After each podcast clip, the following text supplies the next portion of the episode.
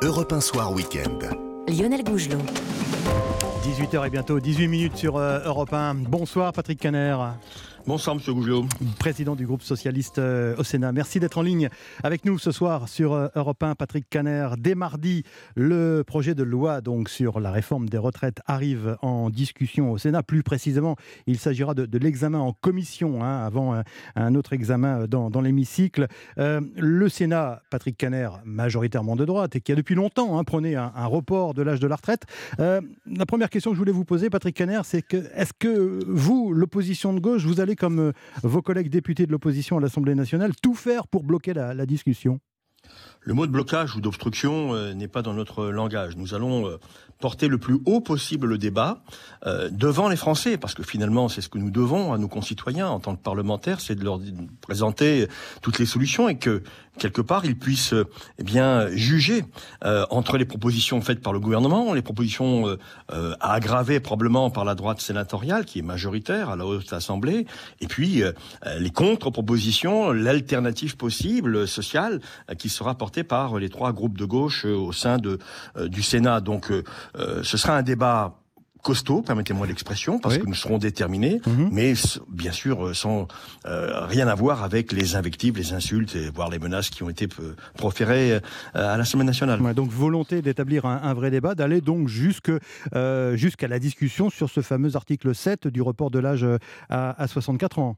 Ah, je vous le confirme. Je, hmm. veux dire, l'article 7 sera examiné. Je peux pas hmm. vous dire quand, au moment où je vous parle, mais il sera examiné et il sera sanctionné par un vote. Parce que, euh, à l'aune de ce que souhaite le mouvement syndical qui a montré une extraordinaire responsabilité, une extraordinaire union avec des millions de Français qui ont défilé paisiblement, pacifiquement dans, dans la rue, dans les mhm. rues de, de, toutes les villes de notre pays, eh bien, euh, nous souhaitons que l'article 7 soit examiné parce que c'est le point d'orgue de cette euh, réforme qui est plutôt d'ailleurs une régression sociale qu'une vraie réforme sociale. Alors, volonté d'établir un, vrai débat, vous le dites, Patrick Caner, ça tombe bien. Écoutez ce qu'en disait hier euh, Emmanuel Macron, interrogé par les journalistes à la fin du Salon de l'agriculture.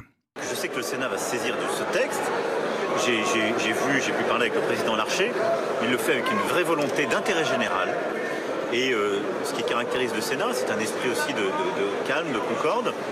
J'ai vu qu'il voulait faire avancer les choses sur politique familiale et euh, les droits des femmes.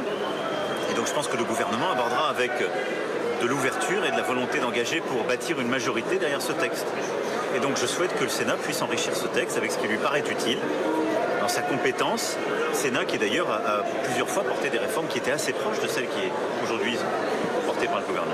Que le Sénat enrichisse ce texte, Patrick Caner, votre réaction? Oui, et vous avez entendu la conclusion de M. Macron. C'est que le Sénat, effectivement, a plusieurs fois voté dans ce qu'on appelle le projet de loi de finances pour la sécurité sociale une, euh, une hausse de euh, du départ de la retraite à 65 mhm. ans. Donc, euh, j'ai envie de dire, M. Macron a trouvé là sa majorité. au Sénat, il aurait espéré la, la trouver à l'Assemblée, ça n'a pas été possible. Mais donc, les masques sont en train de tomber. la droite macronienne a trouvé une droite républicaine en confort. La question, c'est qui est l'idiot utile de l'autre? Mhm. En tout cas, nous, nous resterons permettez-moi l'expression, droit dans nos bottes, expression bien connue, à savoir que pour nous, c'est 62 ans, et c'est surtout, c'est surtout euh, trouver des formules alternatives à une réforme qui est finalement euh, qui est devenue une, simple équation comptable. Une simple équation comptable. Euh, Madame Borne nous a parlé lors d'un rendez-vous que j'ai eu avec Boris Vallot le 15 décembre du rendement financier de la réforme, soit 18 milliards d'euros. 18 milliards d'euros, euh, c'est une somme importante, bien évidemment, mais si on la compare aux 340 milliards d'euros que représentent aujourd'hui les dépenses de retraite dans notre pays, c'est très peu de choses. Et il y a d'autres moyens que de pénaliser 18 millions de Français qui, avec cette réforme, si elle devait être euh, achevée, parachevée, eh bien, travailleront deux ans de plus euh, dans leur vie. Euh, j'en ai, permettez-moi l'expression, mhm. assez qu'on présente la retraite comme une charge, une charge pour l'État, une dépense pour l'État. La retraite, c'est un moment de la vie, c'est un moment qui est utile pour la société. Ce sont des retraités qui sont des acteurs économiques incontournables, des acteurs sociaux incontournables dans le monde associatif, des acteurs aussi politiques, parce que quand vous regardez, je suis sénateur, quand je rencontre les maires du Nord, département que vous connaissez bien, eh bien, ce sont souvent des retraités. Eh bien, heureusement qu'ils sont là, ces retraités, pour euh, créer ce lien social, ce tissu social dont nous avons besoin. Alors, vous dites, Patrick Caner, qu'il n'y aura pas d'obstruction euh, systématique euh, au Sénat. vous pensez que ce qui s'est passé à l'Assemblée nationale était contre-productif d'une certaine façon? Que, que vous je vous dise? Vous allez pas critiquer euh, J'ai pas, aimé, j'ai pas aimé, j'ai pas aimé, j'ai pas aimé. J'ai trouvé ça, euh, si vous voulez, euh, euh, totalement euh, contraire à ce que souhaitaient euh, les syndicats. Les syndicats mm. souhaitaient qu'on aborde l'article 7. Mm. Un mouvement politique, LFI pour ne pas le citer, eh bien, avait décidé de bloquer toute possibilité d'accéder à l'article 7 et à son vote, alors que les trois autres formations de l'intergroupe, NUPES, avaient souhaité l'inverse. Donc mm. voilà, ce sera une question qui sera réglée par mon collègue Boris Vallot et ses deux collègues communistes et verts à l'Assemblée nationale en lien avec LFI. Nous n'avons pas des euh, au Sénat, donc nous allons travailler différemment avec nos, nos, camarades et collègues verts et communistes. Oui, parce que votre homologue, justement, à l'Assemblée nationale, Boris Vallot, euh, déclare ce matin dans, le JDD que euh, dans, dans, ce débat, finalement, la NUPES, elle s'est plus distinguée par, par ses divisions que par ses, que, que par ses propositions. Clairement, euh, clairement. Vous savez, c'est un accord électoral qui a été bâti euh, sur un coin de table euh, pendant quelques nuits, non pas des longs couteaux, mais des nuits quand même qui ont été pénibles pour les partis qui avaient un peu le pistolet sur la tempe, mmh, disons-le mmh. simplement, après le, les scores mauvais, en dehors de celui de M. Mélenchon qui avait fait 22%. Mais je considère que la gauche n'est pas née le, le 10 avril dernier et elle ne s'est pas arrêtée le 10 avril dernier. Donc mmh. il y aura d'autres échéances et il y aura un rééquilibrage que je souhaite parce que que euh, LFI est aujourd'hui le parti dominant à gauche, euh, qu'on le veuille ou non. Est-ce qu'il est la force centrale?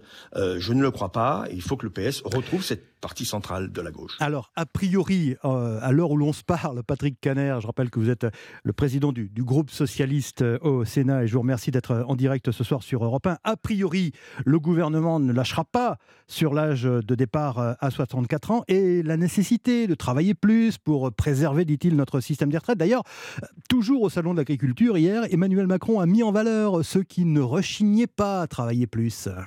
J'ai pas besoin d'être assuré. Je sais que cette réforme, par ailleurs, elle crée du mécontentement chez d'autres. Ça fait plaisir à personne de travailler un peu plus longtemps. Donc je sais qu'il continuera à y avoir des contestations. Je dis aussi que c'est un chemin qui rapproche les situations. Et c'est ce qu'il faut pour le pays. Et puis derrière ça, on supprime les régimes spéciaux, ce qui est un élément de justice. Bah, pardon, mais quand vous parlez à un éleveur qui ne sait pas ce que c'est qu'un jour férié, qui ne sait pas ce que c'est qu'un samedi ou un dimanche où il peut se reposer, il trouve ça juste. C'est une réforme de justice aussi pour ça. Votre réaction, Patrick Caner. Euh, ce débat sur les retraites, en fait, est-ce qu'il ne révèle pas une fracture en France entre ceux qui veulent travailler plus et ceux qui revendiquent euh, le droit à la paresse, hein, comme certains de vos amis écologistes? Je ne partage pas du tout euh, cette approche de, l'organisation de la société. Je crois que aujourd'hui les Français simplement veulent pouvoir garder de la vie pour leurs années de, retraite. ils vont perdre avec cette réforme deux ans deux ans, c'est clair. Euh, et vous savez qu'il y a des inégalités flagrantes d'espérance de vie entre les ouvriers et les cadres, par exemple, et notamment euh, aussi la question de, de, vivre en bonne santé sa, sa retraite. Hmm. Donc, ce que nous nous disons, c'est que si c'est un problème financier, eh bien, trouvons l'argent différemment de ce que propose M. Macron. M. Macron propose de pénaliser 18 millions de Français en le faisant travailler plus. Nous, nous disons, il y a peut-être d'autres sources de financement. Eh bien, je vais vous donner un exemple très concret.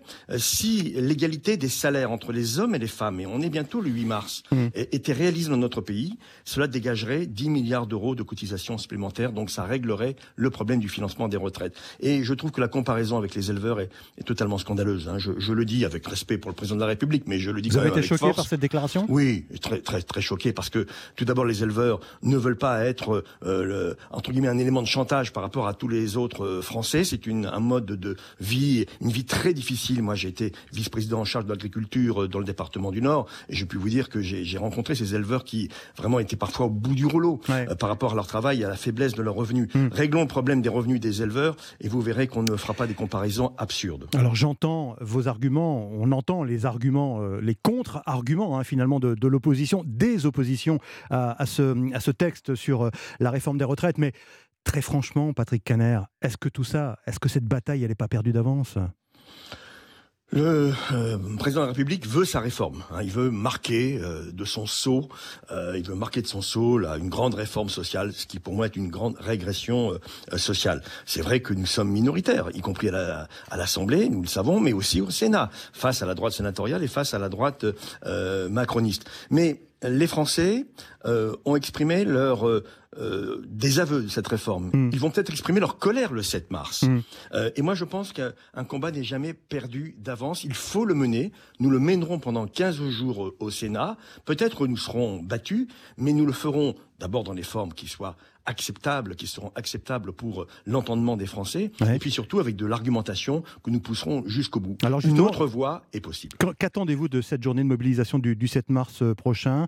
Euh, Un blocage du pays, des trains à l'arrêt, des stations-service fermées euh, Tout ça, ça peut faire reculer le gouvernement? Je pense que ça peut être le point d'orgue de la contestation sociale. Quand vous avez 9 Français sur 10 actifs qui refusent cette réforme, est-ce que le gouvernement peut avoir raison? Tout le temps, surtout, et contre tout le monde C'est une vraie question qu'on peut se poser. Cette vision verticale des choses et l'unité syndicale montre que M. Macron est en train de se bunkériser pour une réforme qui, euh, qui pour nous est inutile et injuste, et surtout qui crée de l'anxiété alors que la société française est anxiogène déjà aujourd'hui. Vous pensez que quand j'ai écouté votre journal de, de 18 heures, Monsieur Gougelot, quand je vois ce qui se passe en Méditerranée avec les demandeurs d'asile, quand, quand, je vois ce qui se passe à la frontière de l'Europe avec l'Ukraine, euh, l'augmentation de la précarité, vous pensez pas qu'il y a d'autres priorités que de mettre le pays en difficulté par une réforme qui est injuste et impopulaire? Mais je reviens sur cette journée du 7 mars et sur les mouvements de grève que certains appellent euh, à organiser à partir de, cette date-là, s'il y a blocage du pays, est-ce que euh, l'opinion ne pourrait-elle pas se, retourner finalement euh, contre les organisations syndicales? À ce stade, elle est très solidaire cette opinion depuis le début. Depuis le début, nous montons d'un cran avec le mouvement syndical nous, nous serons les ambassadeurs euh, de cette montée en puissance au niveau euh, du Sénat, cela tombe bien, entre guillemets, mhm. euh, et nous le ferons avec notre détermination, mais ne jugeons pas avant que les Français aient eux-mêmes décider comment ils voient leur avenir. C'est ça la question qui est posée. Et le 7 mars, j'ai le sentiment que beaucoup de Français seront solidaires des mouvements qui seront engagés.